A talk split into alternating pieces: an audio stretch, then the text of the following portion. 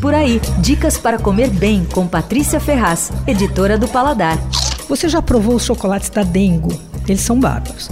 A Dengo é uma marca nova, que tem menos de um ano. E a história é a seguinte: por trás desse negócio, né, dessa marca, entre os sócios, está um dos fundadores da Natura. E eu estou falando isso porque a Natura nasceu com uma preocupação com o impacto social, ambiental e econômico e apostando na biodiversidade brasileira. E a Dengo foi apresentada exatamente com as mesmas premissas. Eles formaram uma rede de pequenos e médios produtores de cacau na Bahia, trabalhando de modo sustentável, né? E eles acompanham todo o processo, desde o cultivo, torra, secagem, etc.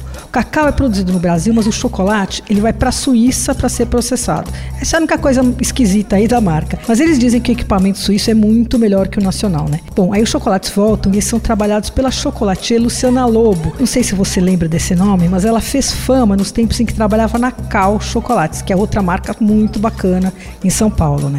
Tem duas coisas imperdíveis na Dengo. A que chama primeiro a atenção é o quebra-quebra. São umas placas enormes de chocolate que ficam expostas num balcão e elas são quebradas com aquela pá de pedreiro, sabe? Você mostra mais ou menos o tamanho do pedaço que você quer e o vendedor vai e crack, quebra é super bacana. Tem de castanha de caju e cupuaçu, tem de abacaxi com coco, tem uma com pimenta rosa, mas a minha preferida é uma de banana. Tem umas lasquinhas de banana passa, assim, é incrível. Bom, e aí tem os bombons, aqueles de casca lisinha, brilhante, recheados com uma ganache e tal, e com frutas da Mata Atlântica. O de jabuticaba e o de cambuci são espetaculares. Mas tem também de cajá, de mangaba, de cumaru, cupuaçu, tem até um de cachaça. A Dengo tem duas lojas, uma no Morumbi Shopping, a outra no JK Iguatemi. No segundo semestre eles vão abrir uma na, no Shopping Pátio Higienópolis. E essa semana estão abrindo uma no Rio de Janeiro.